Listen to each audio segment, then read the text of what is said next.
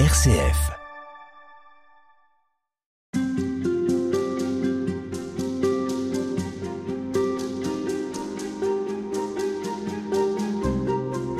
Dans la Bible, le thème du désert est un thème récurrent. C'est à la fois le lieu de l'épreuve, de la solitude, de la soif, mais c'est aussi le lieu de la rencontre. Rencontre avec soi-même et rencontre avec le tout autre. Rien d'étonnant donc à ce que le temps de carême soit associé à l'image du désert. Et si nous faisions des cinq semaines qui nous séparent de Pâques un temps de mise à l'écart, d'écoute et de sobriété, c'est ce qu'a vécu le Christ et de nombreux disciples qui se sont mis à sa suite, comme François, le pauvre d'Assise. Michel Soquet, bonjour à vous. Bonjour. Vous êtes euh, écrivain et vous êtes laïc franciscain. Vous êtes l'auteur notamment d'un livre intitulé Libre, simple et heureux, retourner à l'essentiel avec Saint François. C'est un livre qui est paru chez MAM en 2021. Et puis un autre ouvrage paru, lui, chez Salvatore en 2016, qui s'intitule Le drapier d'Assise. Alors vous êtes l'auteur de nombreux autres ouvrages, mais ces deux-là en particulier sont quand même très axés sur Saint François, qui nous accompagne tout au long de ce carême. J'aimerais commencer par euh, euh, vous demander de nous expliquer ce qu'est un laïc franciscain. Un laïc franciscain, c'est une personne qui euh, appartient à une fraternité séculière franciscaine nous sommes euh, peut-être 3000 euh, actuellement en France, il y en a beaucoup plus à l'étranger, qui ne sont pas des religieux donc, mais qui euh, tentent de se mettre dans les pas de François d'Assise dans leur vie séculière, de gens mariés ou non, et voilà, vivant dans le monde normalement, si j'ose dire. Et c'est votre cas. Et vous allez nous accompagner dans ces entretiens sur l'importance du désert pendant ce temps de carême. Est-ce que aujourd'hui, dans la société, dans les sociétés qui sont les nôtres, prendre un temps de désert, comme on dit, c'est possible ou bien c'est devenu un véritable défi? Je pense que c'est plus que jamais nécessaire, mais c'est plus que jamais difficile aussi, hein, avec euh, tout ce que nous avons autour de nous en termes de, guerre, euh, non seulement en Ukraine, mais au Yémen, en Afrique, etc. Quand on voit euh, le spectacle de la misère qui s'étale dans nos rues aussi, on a la tête très occupée par tout cela. Et le désert s'impose quand même parce que je dirais que pour 10% euh, de ce type de, de préoccupation, euh, la guerre, la misère, l'injustice, il y a peut-être 90% du temps que nous passons à nous préoccuper d'autre chose. Nous préoccuper de ce qui est essentiel, certes, notre famille, notre entourage, notre travail, etc. Mais aussi de ce qui est de l'ordre du non indispensable, de ce que j'appellerais le trop-plein. Ces mille addictions que nous avons. Et le carême, c'est une invitation à faire un peu de, de vide en nous, dans nos agendas, pour revenir à l'essentiel. Et puis, on est dans un monde de bruit, d'agitation, de mouvement perpétuel. Ça ne facilite pas euh, la démarche d'une intériorité et d'une mise à l'écart de temps de désert Bien sûr, pour euh, nous convertir, pour euh, retrouver notre Créateur, pour remettre en question aussi nos modes de vie, et puis pour contempler tout ce qui est de beau dans la création et même pour être joyeux. C'est la joie franciscaine, la, gratitude à l'égard du Seigneur. Euh, Jacques Attali, qu'on n'attendait pas sur ce terrain, euh, disait être joyeux, ça n'est pas nier la réalité du monde, c'est la prendre comme elle est, l'affronter et choisir de n'y voir pour un moment que le meilleur. Alors évidemment, du meilleur, euh, il n'y en a pas forcément des masses dans nos médias, mais je crois que c'est important aussi de faire silence et de tenter de non pas de nous abstraire des souffrances du monde, mais de revenir euh, au Seigneur. Alors le carême, est-ce que c'est justement un temps où on revient au Seigneur, un temps euh, d'intériorisation, un temps d'écoute? Qu'est-ce que c'est le carême au fond pour vous? Le carême, je crois que ça n'est pas un temps d'ascèse gratuit. Ce n'est pas une mortification qui ne serait tournée que vers nous-mêmes. C'est l'image qu'on en a eue longtemps. Hein longtemps. Et en fait, c'est dangereux parce qu'il ne s'agit pas de nous recroqueviller sur nous-mêmes, mais au contraire de s'ouvrir à Dieu, bien sûr, dans une louange continue. C'est la première chose, mais aussi de s'ouvrir aux autres. Si euh, je fais mon carême avec une mine de carême et que je me ferme à tout ce qui m'entoure, je fais un contre-carême. Le carême, c'est euh, un temps de préparation tourné vers à la fois l'extérieur, mais aussi quand même vers l'intérieur. Vers l'intérieur, bien entendu. Je reviens à cette idée de trop-plein qui domine dans notre société. D'abord, je voudrais remarquer que la société, c'est pas une personne. C'est pas euh, quelqu'un qui euh, manipule des marionnettes, une puissance qui nous surplombe. La société, c'est nous. C'est ce que nous en acceptons, c'est ce à quoi nous succombons. Et souvent, c'est trop facile de rechercher toutes les responsabilités dans la société, entre guillemets. Ceci dit, euh, c'est vrai qu'il y a dans cette société un jeu d'influence, d'incitation, d'aliénation, et cette proposition permanente de trop plein. Et pour beaucoup d'entre nous, euh, le carême correspond aussi à un désir, à un désir de se libérer de tout ça, un désir de liberté, de retourner à l'essentiel. Pour moi, le carême chrétien, je dirais que c'est l'anti-selfie. C'est-à-dire? Je tourne mon téléphone de l'autre côté, je mets une sourdine à mes addictions, je cesse de me regarder et je tourne mon regard vers le très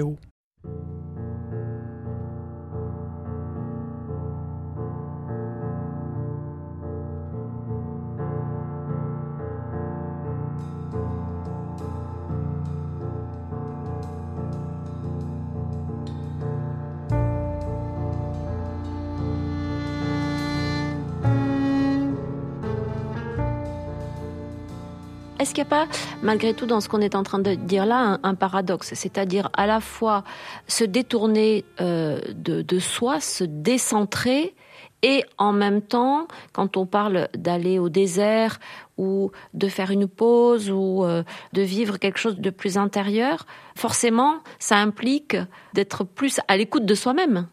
Oui et non. Euh, on parlera un petit peu plus tard de François d'Assise il y a une sorte de, de lien qui est nécessaire entre notre intériorité et notre extériorité, entre ce retour effectivement sur soi-même, mais pas vraiment sur soi-même, c'est se faire silence en soi pour être plus ouvert à Dieu, mais en même temps euh, n'être pas absent du monde, n'être pas absent de nos responsabilités, de nos actions, euh, de nos engagements. Les deux sont nécessaires. C'est pas une mise entre parenthèses. Non, ça serait une, très dangereux cette mise entre parenthèses. Euh, ça serait dans un sens comme dans l'autre, être tellement actif qu'on met entre parenthèses son intériorité, être tellement intérieur qu'on met entre parenthèses tout le reste. Je crois que les deux sont nécessaires. De même que euh, on dit toujours euh, faire silence en nous pour un temps, revenir à Dieu pour un temps. Ok, mais pourquoi pas pour toujours? Pourquoi est-ce que le carême ne nous entraînerait pas finalement à une manière d'être autre, plus longue sur la durée? Ne serait pas un pied mis euh, dans une ouverture finalement pour euh, être plus attentif aux autres et plus attentif à Dieu dans l'ensemble de notre vie. Et donc progresser dans quelque chose qui nous ferait percevoir de manière plus aiguë ce qu'est l'essentiel de notre vie et se mettre en route vers plus de liberté. Ah oui, je crois que le carême doit être libérateur, que nos conversions doivent être des mouvements de, libération. Libéré de quoi? Eh bien, libéré de tout le superflu, de tout ce qui n'est pas strictement nécessaire, libéré de, des réseaux sociaux, de la télé trop souvent mise, de, de tout ce qui euh, concerne un quotidien euh, qui peut être plus respectueux de l'environnement, euh, respectueux de cette création que Dieu nous a donnée. Nous sommes esclaves? Oui, je pense, oui. Et d'ailleurs, finalement, est-ce que toute l'histoire de la Bible n'est pas une tentative de libération d'un esclavage? Peut-être que nous sommes un peu esclaves aussi de nos, faiblesses, de notre euh, incapacité à, résister à ce qui nous fait perdre l'essentiel. Bien sûr, nous sommes esclaves. Puis nous sommes esclaves évidemment du péché, ça on l'a dit et redit euh, mille fois. Alors Michel Soquet, euh, il y a deux ans, nous vivions une expérience totalement inédite et inimaginable, celle d'un confinement. Est-ce que, avec le recul, vous avez l'impression que ça a pu avoir quelque chose de d'une expérience de désert, ce confinement? C'était une expérience à la fois dramatique et extraordinaire. Je crois que pendant deux mois, euh, pendant ce premier confinement, nous avons vécu quelque chose clairement du, du carême. En tout cas, moi, je l'ai vécu comme ça. Je repense à ce que disait Pascal. Tout le malheur des hommes vient d'une seule chose, qui est de ne pas savoir demeurer au repos dans une chambre. Alors là, effectivement, euh, ça nous rappelle des choses, cette histoire-là. Hein. nous y avons été un peu obligés. C'est ça, il y a quand même eu une contrainte. Une contrainte, mais qui nous a permis de vivre, de découvrir un nouveau rapport au temps. Peut-être le passage d'un temps euh, toujours trop court, toujours suractif, à cette sorte de temps suspendu, parfois un peu ennuyeux, mais parfois aussi euh, propice à la réflexion, propice au recentrement. Et puis je crois que ce qu'a montré aussi la, ce premier confinement, c'est la possibilité d'un nouveau rapport à la consommation et à nos modes de vie. Au fond, d'un coup, nos, nos trop-pleins de consommation se sont dégonflés. Euh, il y a eu ces coups d'arrêt à ces mobilités euh, aériennes folles. Euh, il y a eu une certaine revanche de la nature aussi. Enfin, il s'est passé toutes sortes de choses qui nous mettent sur la piste d'une autre façon de vivre et plus conforme au, don du Créateur. Puis je crois qu'il y a eu aussi un nouveau rapport au spirituel. Il y a eu ce fameux jeûne eucharistique qui a été vécu par beaucoup comme un véritable drame qui a pu être vécu par d'autres comme euh, une manière de se dire au fond euh, c'est quoi le sens de tout ça? Est-ce que est-ce que chaque fois que j'assiste à la que je vais à la messe ou c'est un lapsus significatif que j'assiste à la messe euh, est-ce qu'il n'y a pas mieux à, à, intégrer de tout cela Est-ce que quand je vais retourner à la messe, quand je vais retourner à la communion, est-ce que je ne le ferai pas d'une manière plus profonde, plus intérieure? Il y a eu un renouveau de la prière aussi. Il y a eu une inventivité incroyable des différentes paroisses pour, euh, euh, et là, grâce aux réseaux sociaux, pour nous offrir des, moments de, euh, des moments de réflexion, de prière originaux. Il y a eu aussi l'envie qu'on a pu avoir en famille de prier davantage pendant ce temps, en famille ou, ou au-delà de la famille. Je me souviens, nous avons euh, pris l'habitude avec euh, nos voisins du dessous, du, deuxième étage, nous avons pris cette habitude et c'était une véritable redécouverte et, seul le confinement a pu nous, nous, pousser à cela, nous, forcer à cela et c'était magnifique.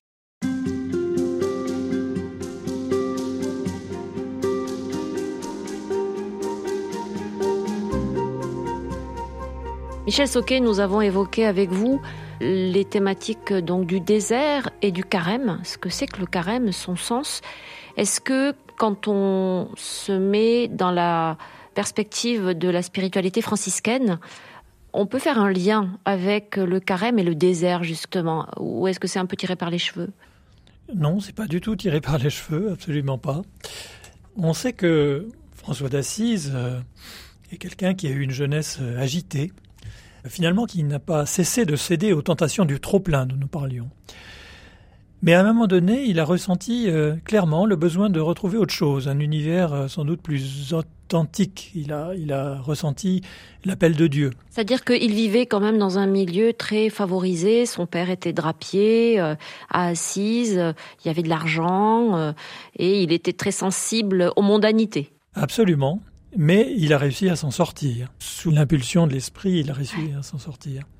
Si carême équivaut d'une certaine manière à conversion, on peut dire que François, euh, il en connaît un bout. Il n'est pas passé en un clin d'œil de cette vie mondaine et opulente à euh, cette vie de pauvreté qu'il a, qu'il a embrassée par la suite, qui fut la sienne jusqu'à sa mort. Et il l'a pas fait sans quelques allers-retours. Et on ne peut pas parler de sa conversion, mais plutôt de ses conversions qui se sont euh, succédées au fil de ces rencontres d'ailleurs, parce que François n'a pas reçu seul la révélation de l'amour du Père, il l'a reçu au contact de l'autre, des autres.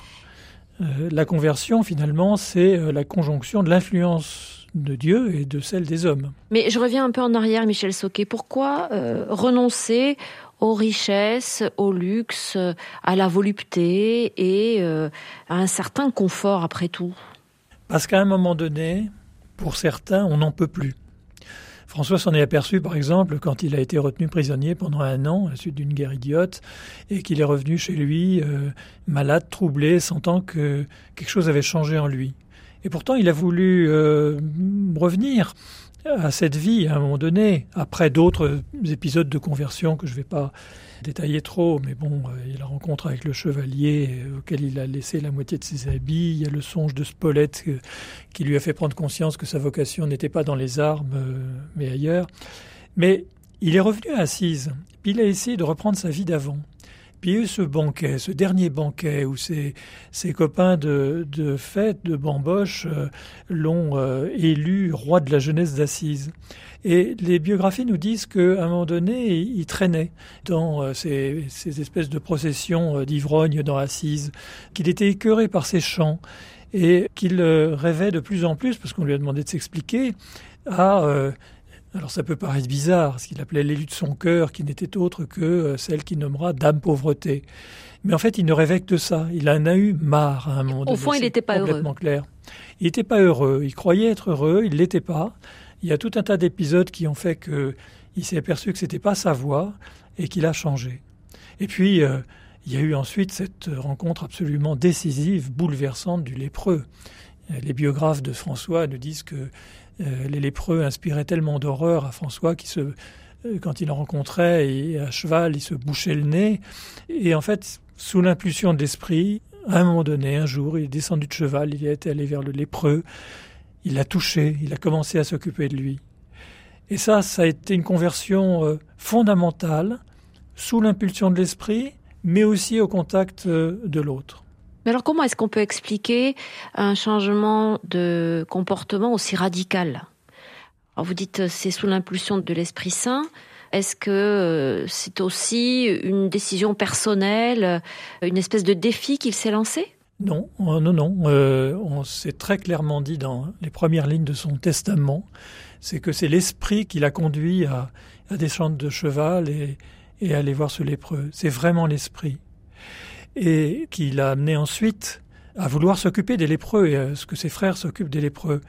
Mais ce qui est très intéressant, c'est que pendant toute cette période de sa vie où il s'est consacré aux soins des lépreux, il avait besoin de partager son temps entre les léproseries et la solitude, et le désert, le silence de la prière, comme si ces deux ardeurs-là ne pouvaient pas exister l'une sans l'autre.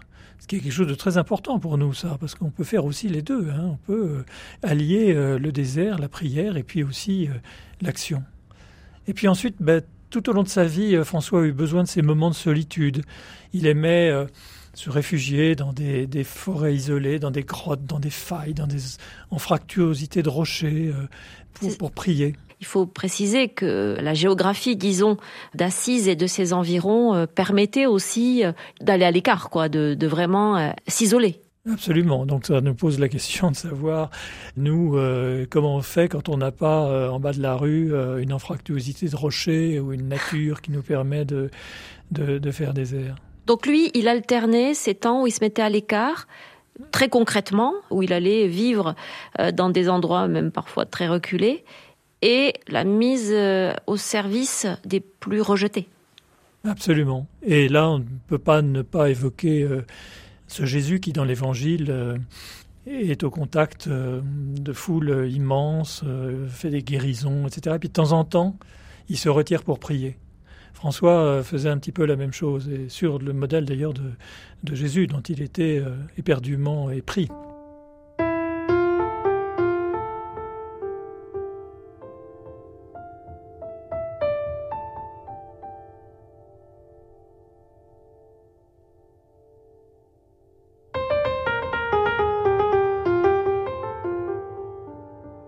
Alors Michel Soquet, ce que vous venez de, raconter là de la vie de François d'Assise, en quoi est-ce que ça peut nous inspirer, nous?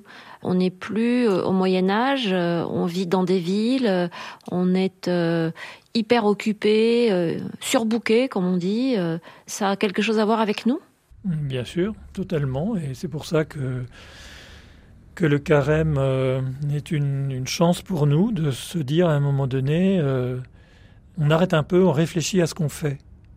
Mais simultanément, mais simultanément, on reste ouvert aux autres et on, reste aussi dans cette euh, chose à laquelle, euh, parmi les franciscains, mais bien ailleurs, on, pense toujours le, dialogue, le dialogue avec l'autre, aller vers les périphéries, aller vers euh, aussi la religion de l'autre, dialogue interreligieux qui est très important.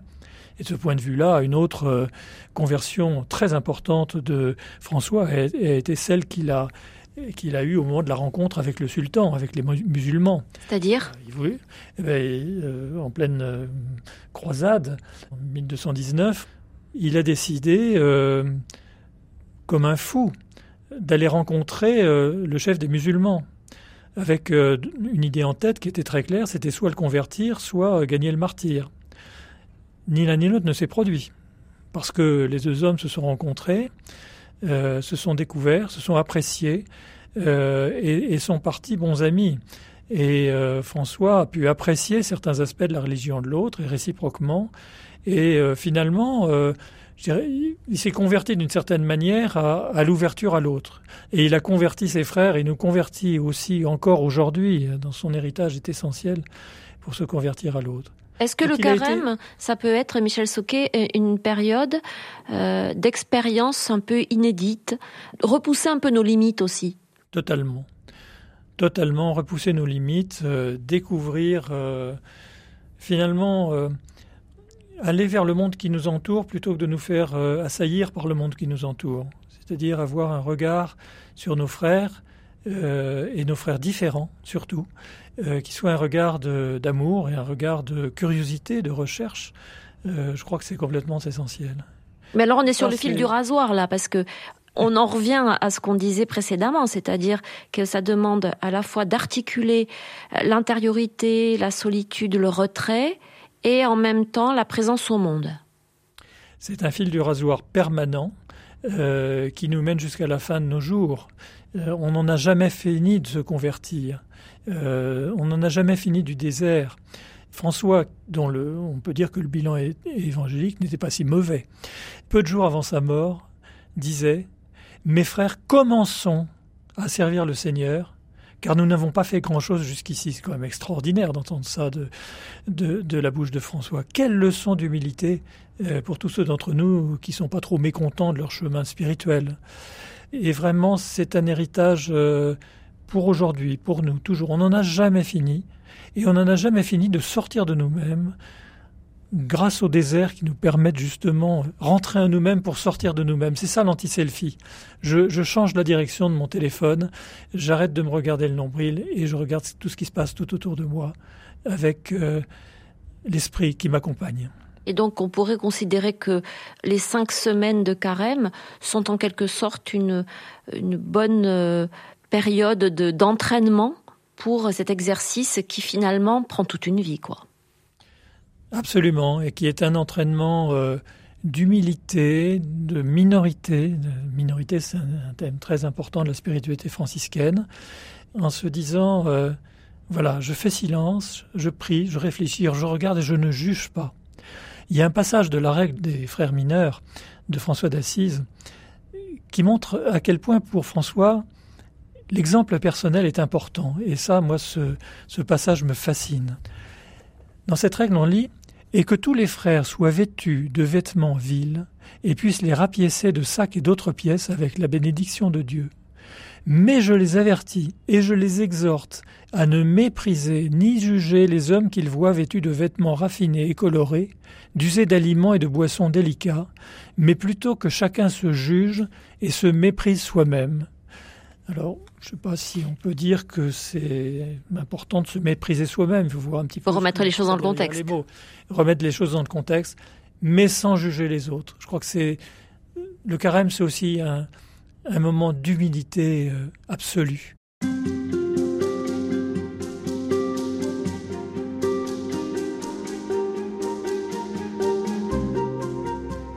Libre, simple et heureux, retourner à l'essentiel avec Saint François, c'est le titre du livre que vous avez publié aux éditions MAM en 2021, Michel Soquet.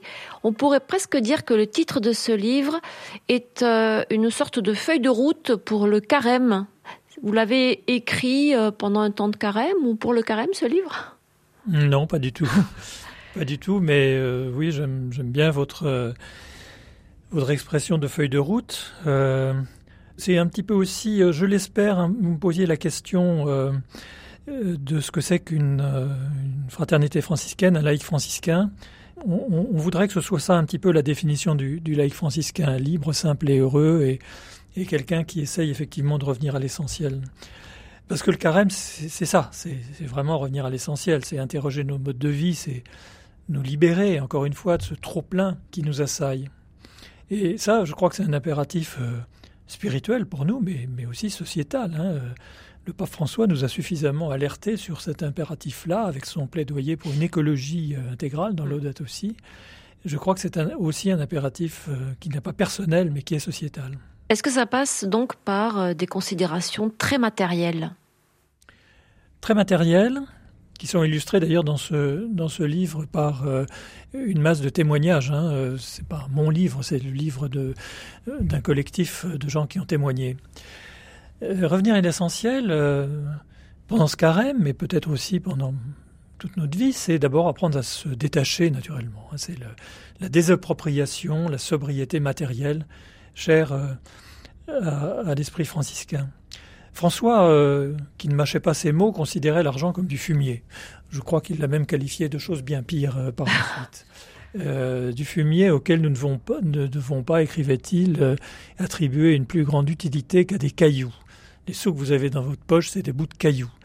Et François ne cessait de prêcher la frugalité, la simplicité, la modération extrême dans l'usage des biens, sans utiliser un mot qui est très à la mode aujourd'hui, et heureusement, qui est le mot de de sobriété. Alors la question évidemment, c'est ce qu'on est capable de suivre ça à la lettre. Hein? Bah, c'est très, très compliqué pour nous aujourd'hui parce que l'argent fait partie de nos principales préoccupations et c'est vrai que quand on en manque, euh, bah, c'est terrible. Bien sûr. Et, même pour ceux qui, au fond, euh, le fait que nous n'appartenons pas tous forcément au monde de la misère, en tout cas c'est pas mon cas, que nous soyons même euh, pour certains d'entre nous, euh, attachés à quelques biens, ne serait-ce que pour les transmettre à nos enfants Est-ce que ça nous disqualifie euh, dans notre légitimité à, nous situer dans, la ligne de, François, ou au moins à nous inspirer? Comment, au fond, euh, est-ce qu'aujourd'hui nous pouvons apprivoiser l'utopie franciscaine? Et là, je crois qu'il y a quelques pistes qui méritent réflexion se considérer comme gestionnaire et non propriétaire de l'argent que, nous avons avec nous, être naturellement accueillant, généreux, euh, savoir partager, savoir euh, donner ou prêter sans perdre la paix de l'âme. Perdre la paix de l'âme, par exemple, pour un appartement sali, pour une, une aile de voiture abîmée, pour une créance pendante. Euh, pour moi, c'est ça, le, la liberté et la désappropriation franciscaine, c'est beaucoup ça. Ça peut être partager son sacro-saint chez soi aussi. Je pense à tous euh, les gens qui sont engagés dans le programme Welcome du Jesuit Refugee Service, qui, reçoivent à tour de rôle euh, des demandeurs d'asile, des, migrants, des exilés, etc. Ça peut être aussi, euh, après tout, rechercher l'éthique dans l'emploi de son argent et de son épargne, au moins ne pas le mettre n'importe où. Parvenir à se détacher de la crainte obsessionnelle du lendemain. Et surtout, je crois, réévaluer ses besoins faire la différence entre besoin et caprice, changer ses habitudes. Dans euh, Laudato aussi, euh, euh, le pape insiste toujours là-dessus, changez vos habitudes. Le philosophe protestant Jacques Ellul avait proposé, face aux excès de la technologie et de l'argent, ce qu'il appelait une éthique de la non-puissance, un peu en, parallèle avec la non-violence. la non-puissance, c'est quoi? C'est pas parce que je peux faire quelque chose que je dois le faire. C'est pas parce que je peux m'offrir tel ou tel bien que je dois le faire. Et ça, je crois que c'est très important. Réévaluer nos besoins, faire la différence entre besoin et caprice. Réfréner aussi nos usages d'Internet hein, euh, et de ces outils. Déjà pour euh, réduire la pollution numérique, mais aussi pour nous aider, nous, à faire un peu le, désert dans notre vie. Et puis tout ça, euh, voilà, c'est pour une éthique personnelle, mais c'est aussi pour c'est pour le monde, c'est vivre simplement pour que simplement chacun puisse vivre, puisque notre surconsommation, elle est aussi source d'exploitation un petit peu partout.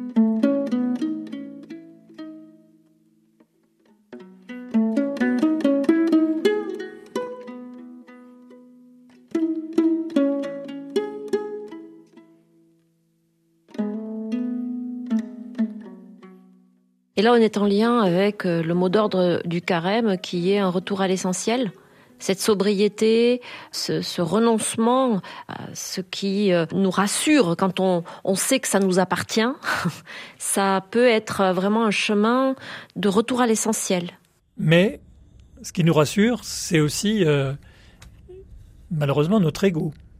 La sobriété franciscaine, mais la sobriété tout court, c'est une sobriété matérielle, mais c'est aussi, je crois, une sobriété de l'ego. Euh, pauvreté franciscaine n'est pas qu'une pauvreté matérielle, elle consiste aussi dans une autre désappropriation euh, qui est peut-être beaucoup plus difficile encore, qui est celle de l'ego, de la volonté propre, du pouvoir. Et ça, ça remet en place, à sa place notre relation à Dieu. Est-ce que ça signifie un mépris de soi-même? Non, surtout pas, je crois pas. Mais euh, qu'on arrête d'être anxieux du regard des autres, euh, assoiffé de reconnaissance, de ce besoin de réussir, etc. François avait euh, a eu des paroles assez ironiques par rapport à ça. Il disait dans son admonition numéro 14 la chose suivante. Il y en a beaucoup qui sont férus de prières et d'offices et qui infligent à leur corps de fréquentes mortifications et abstinences. Mais pour un mot qui leur semble un affront ou une injustice envers leur cher moi, ou bien pour tel objet qu'on leur enlève, les voilà aussitôt qui se scandalisent et perdent la paix de l'âme, ceux-là n'ont pas le véritable esprit de pauvreté. Voilà, se désapproprier aussi de son égout.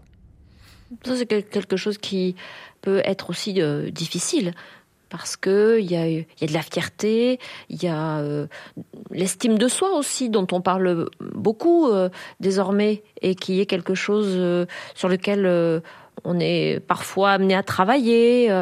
la question de l'estime de soi. Mais qui est légitime. je, je... C'est pas en opposition avec ce que vous venez de dire? Non, non, non. C'est légitime d'avoir un minimum d'estime de soi pour se dire euh, j'ai peut-être aussi quelque chose à apporter aux autres. Les autres m'apportent quelque chose, mais moi, qu'est-ce que je leur apporte? Par exemple, quand moi été enseignant une partie de ma vie, quand on arrive dans un séminaire ou quelque chose comme ça et que euh, il y a des gens qui, qui vous attendent, euh, vous êtes là, vous allez essayer de faire le mieux possible. Euh, inévitablement, à la fin de votre prestation, si j'ose dire, ben, vous allez vous dire est-ce que j'ai réussi mon coup? Est-ce que ce que je leur ai apporté valait le coup? Est-ce que le dialogue que j'ai instauré après, l'échange d'expérience, valait le coup, etc. Donc, on, on, sort difficilement de ça sans se dire au fond euh, est-ce que, est-ce que j'ai été bon? Et ça, c'est, ça, c'est terrible. Il y a un épisode de la vie de François extraordinaire qui, pour moi, est une, leçon. Euh, François était un jour euh, appelé par euh, euh des sœurs de Sainte-Claire pour venir intervenir chez elles dans leur couvent. Il était attendu comme le Messie. elles attendaient la parole, la parole du Maître. François arrive, se fait demande qu'on lui apporte de la cendre, fait un tour de s'entoure de cendre, s'en met sur la tête, reste silencieux, murmure une prière et s'en va. Et ça, évidemment, les, les Clarisses sont complètement... Euh, Déception.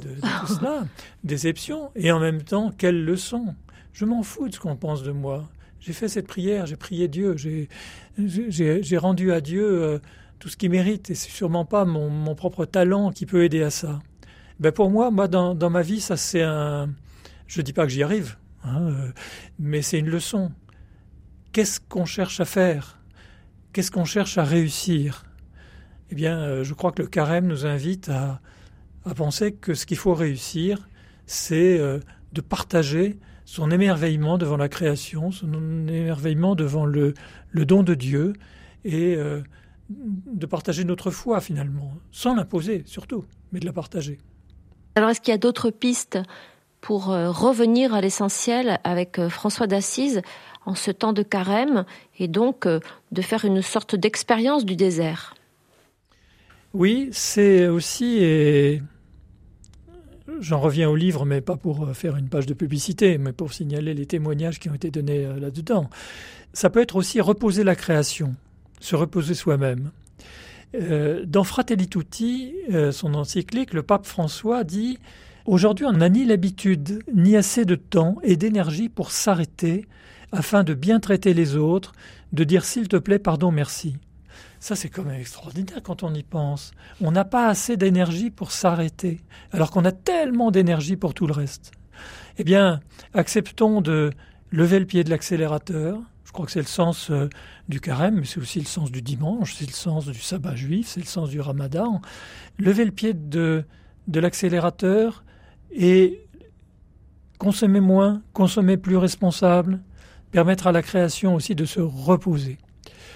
Et puis enfin, dernière piste, euh, c'est redécouvrir la fraternité, sortir de sa zone de confort, aller vers les périphéries, revisiter sa vie éventuellement, mais à partir des plus pauvres, des plus fragiles, des malades, des prisonniers. Et tous ceux qui sont euh, impliqués dans des actions de ce type, euh, visite de malades, de prisonniers, aumôniers de prison, etc. À partir des plus pauvres aussi, je pense beaucoup au mouvement ATD Carmonde. eh bien, redécouvre une fraternité qui est l'essentiel aussi, qui doit être l'essentiel de nos vies. Fraternité avec ceux qui souffrent.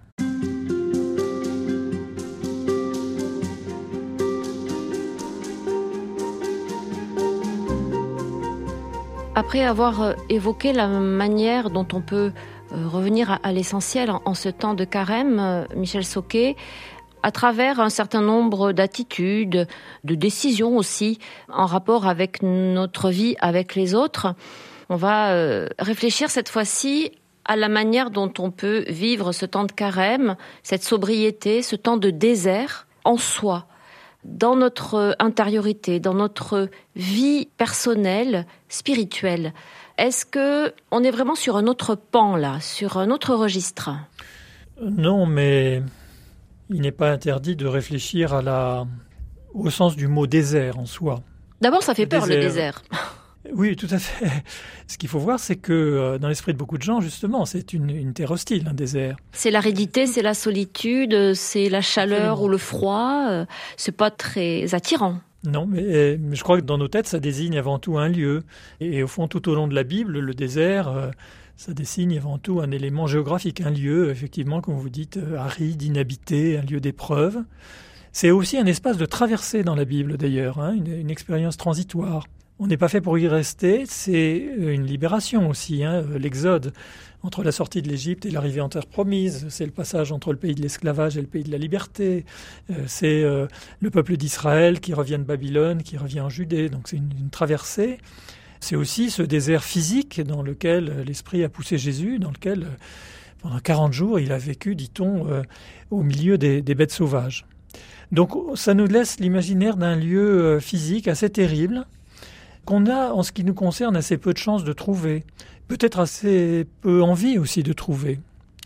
J'ai eu cette chance personnelle à quelques reprises euh, de me trouver dans un vrai désert de cailloux ou de sable. J'ai eu l'occasion, il y a très longtemps, de traverser le Sahara, mais c'était plutôt en touriste qu'autre chose.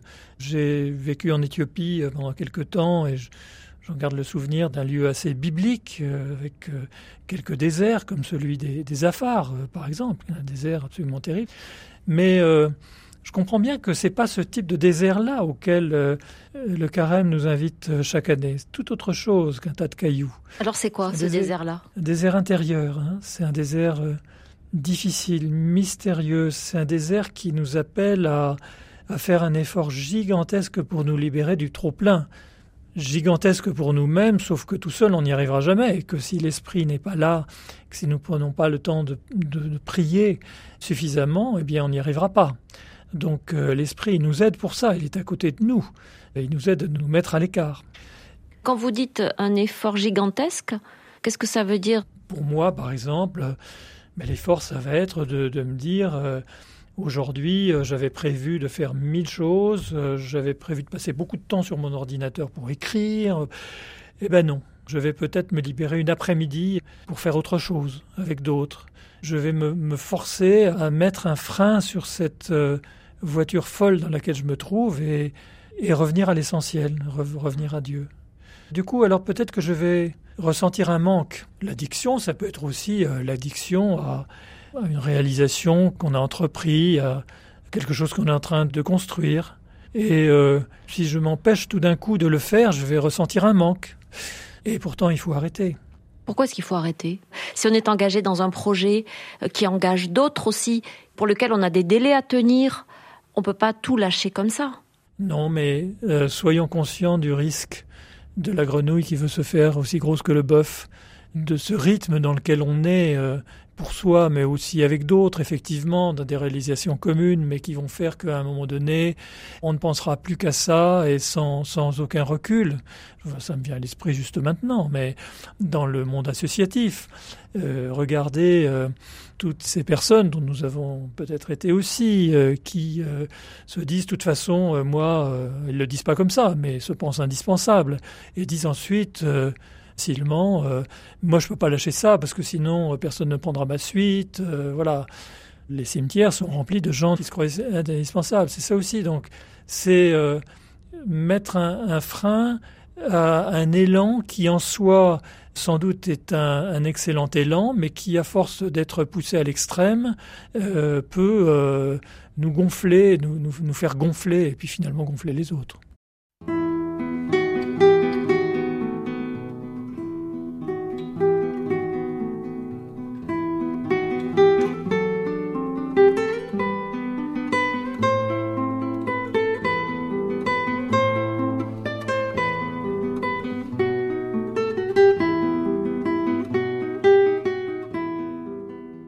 Y a parfois un sentiment de culpabilité qui, euh, qui peut s'emparer de nous quand euh, on ne fait rien. C'est exact. Quand on a la chance d'habiter dans une grande ville, avec toutes les expos qui qui a à voir, tous les films qui sortent, il faut absolument sortir, il faut absolument faire quelque chose. Oui, c'est vrai. C'est vrai. Et ce que vous dites, euh, c'est plutôt sympathique, hein, voir des expos, etc. Moi, je ne suis pas contre du tout. Mais cette culpabilité, on peut la, ressentir aussi euh, d'une autre façon. Par exemple, moi je suis retraité. Alors, euh, bon, c'est un métier euh, formidable, très confortable et tout. Mais je ressens en permanence la culpabilité de ne pas être utile ou de. Voilà.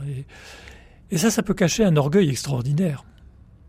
manquer de, la simplicité consistant à se dire ben peut-être que j'attends que l'esprit m'indique ce qu'il faut que je fasse euh, ou ce qu'il faut que je ne fasse pas. C'est ça aussi le désert, c'est ça aussi le carême, je pense. Euh, c'est euh, se dire je dois être utile, mais je ne dois pas être obsédé par cette idée d'être utile et finalement fatiguer les autres avec ça et, et aller vers des, par excès de zèle finalement, vers des lieux où l'esprit ne m'appelle pas. Beaucoup de gens, euh, notamment euh, à l'issue des deux, trois années qu'on vient de vivre avec cette pandémie incroyable qui a mis un coup d'arrêt, hein, dont vous avez euh, parlé précédemment à nos rythmes de vie, beaucoup de gens se sentent fatigués. Est-ce que ce temps de carême, ce temps de désert, ça peut être aussi l'occasion de bah, d'admettre qu'on est fatigué, qu'on a besoin de repos, qu'on a besoin de s'arrêter? Absolument. De reprendre des forces, bien entendu. Alors cet arrêt donc, que, vous évoquez, c'était un arrêt, un arrêt obligé. C'est les épreuves que nous, traversons actuellement aujourd'hui. Mais c'est pas toujours facile d'admettre qu'on a besoin de s'arrêter parce qu'on est fatigué. C'est vrai, moi je, j'ai un mal fou à ça, je suis d'accord avec vous.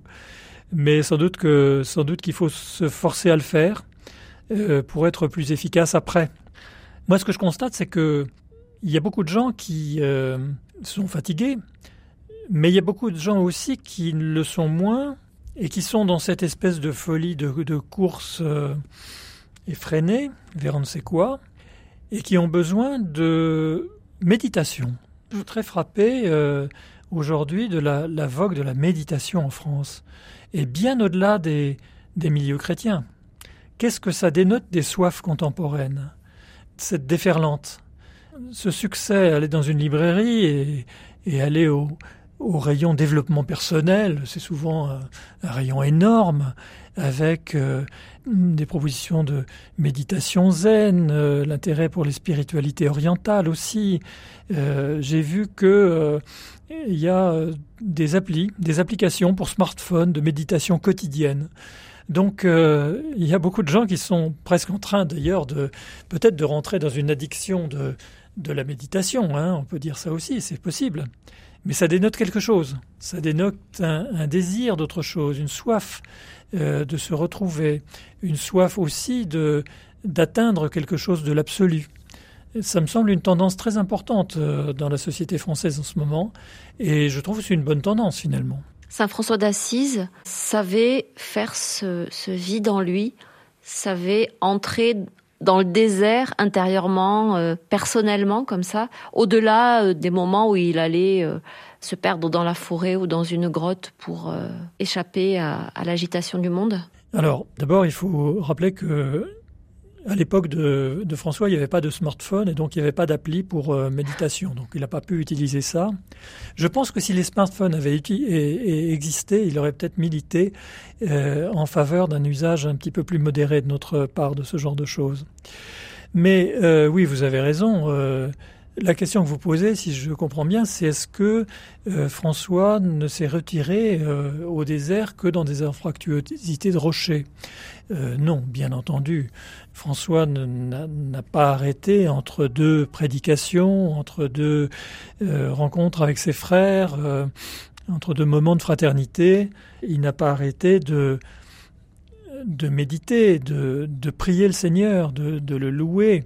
Il l'a fait avec les oiseaux, il l'a fait, euh, il l'a fait en marchant, euh, il l'a fait de mille manières. Et nous, euh, qu'est-ce qu'on fait de ça dans nos vies? Eh bien, il se trouve que on n'est pas toujours en voiture. On peut être en voiture, mais on peut marcher aussi. On peut aussi dans le métro. Ce qui est formidable, c'est que dans le métro, les gens ne se parlent pas. D'abord parce qu'il y a le il y a le masque et ensuite parce que tout le monde est sur son smartphone. Donc on peut aussi euh, se dire, euh, voilà un lieu dans lequel je peux me retirer et méditer et faire un peu silence euh, sans aller trop loin, parce que ça pourrait être aussi mépriser tous les gens qui nous entourent. Mais je pense qu'il y a, il y, a, il y a plein de lieux dans lesquels on peut invoquer l'esprit pour qu'il nous aide à arrêter notre cinéma intérieur et à revenir à l'essentiel et à revenir à lui.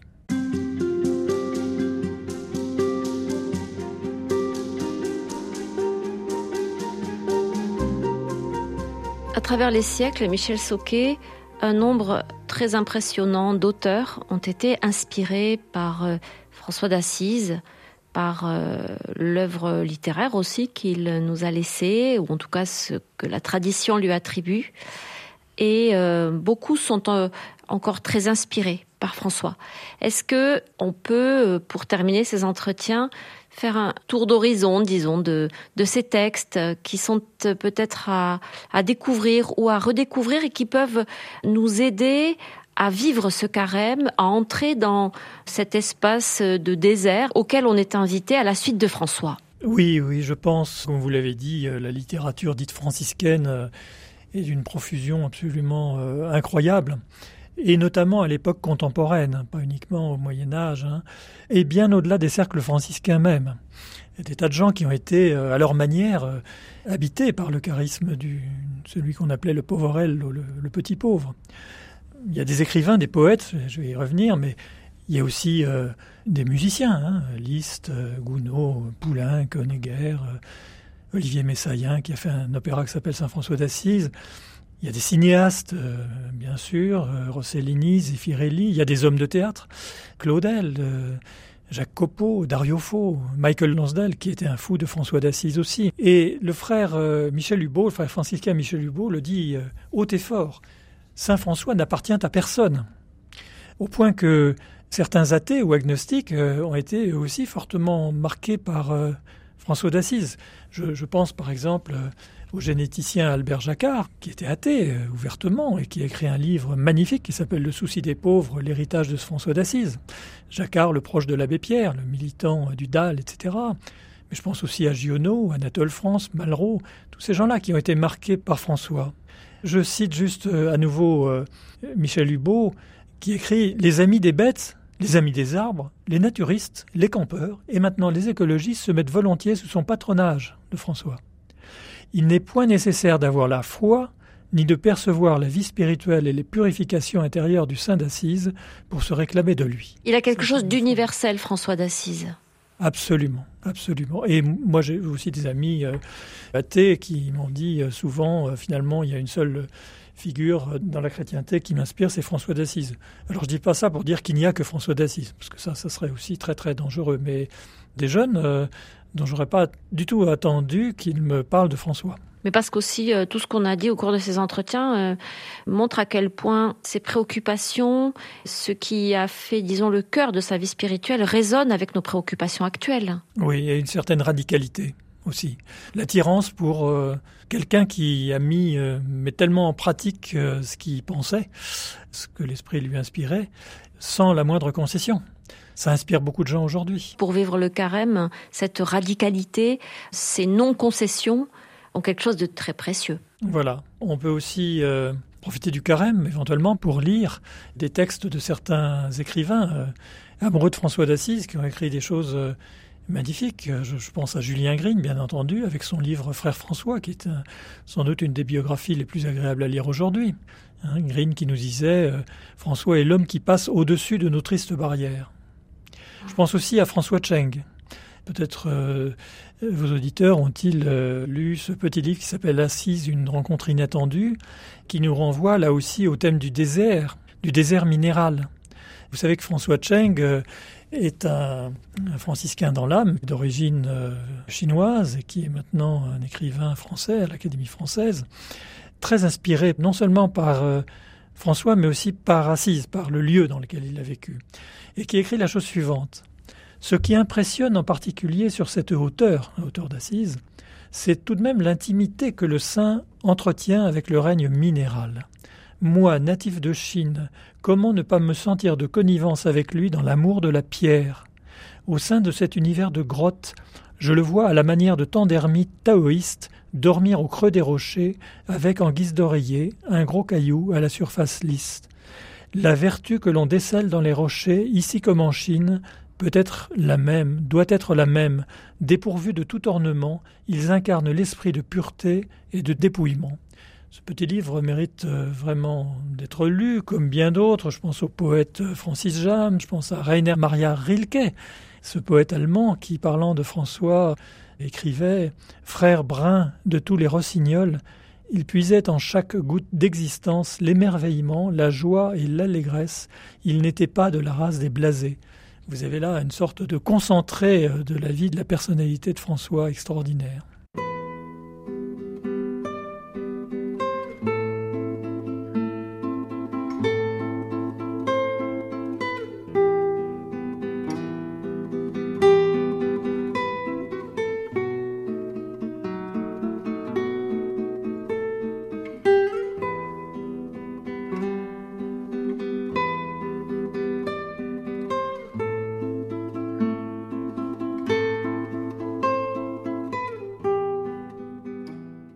Christian Bobin aussi, bien sûr, euh, est un auteur incontournable quand on évoque François d'Assise et la manière dont il peut nous guider dans ce désert du temps de carême.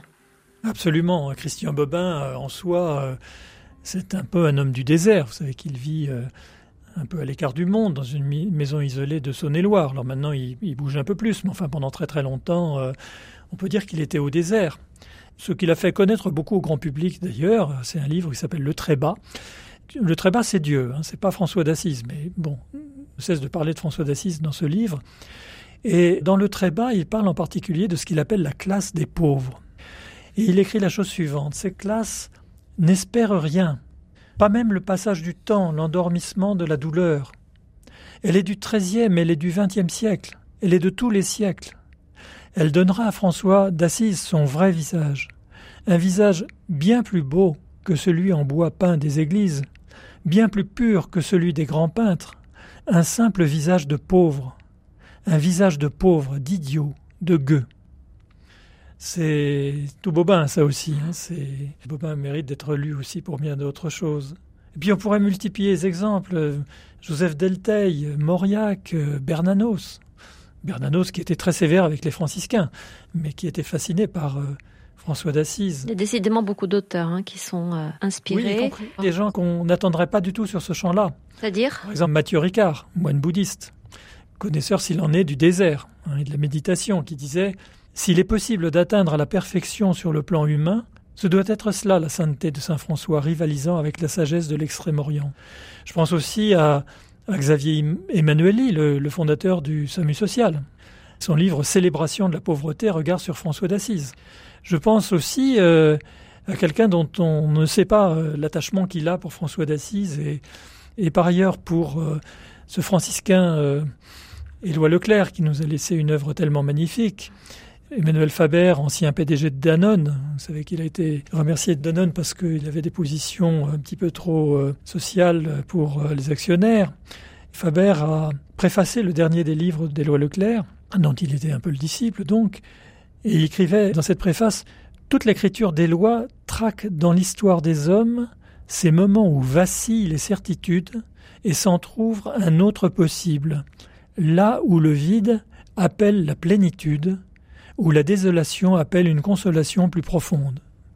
Eh bien, là où le vide appelle la plénitude, je pense que c'est ça beaucoup le, le sens du désert, c'est bien ça le, le sens du carême, là où le vide appelle la plénitude inspiré par la spiritualité de François d'Assise, hein, cette plénitude et ce désert. C'est ce que, à la suite de François d'Assise, euh, que tente de retrouver euh, toute la famille franciscaine, euh, difficilement, parfois laborieusement, mais avec la conviction que c'est là qu'il faut aller, c'est dans ces pas-là qu'il faut s'inscrire, avec cette radicalité-là, ce sens de la prière, ce sens du désert intérieur, ce sens de l'amour des autres.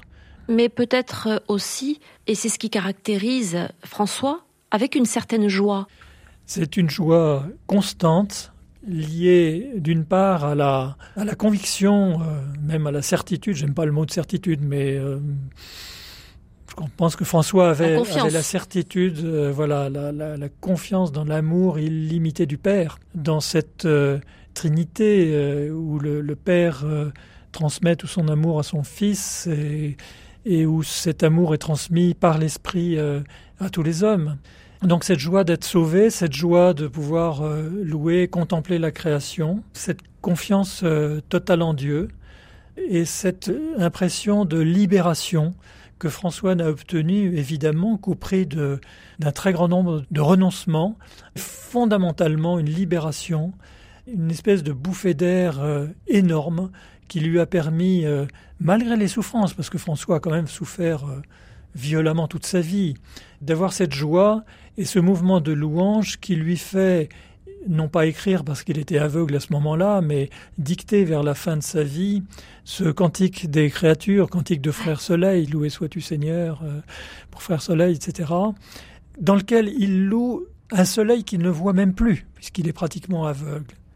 Donc cette joie et cet esprit de louange qui va rester en lui jusqu'à la fin de sa vie et dans toutes les souffrances qu'il a endurées, François va mourir jeune, très malade, mais il aura illuminé son époque et notre époque aussi de cet émerveillement constant, de cet esprit de louange constant.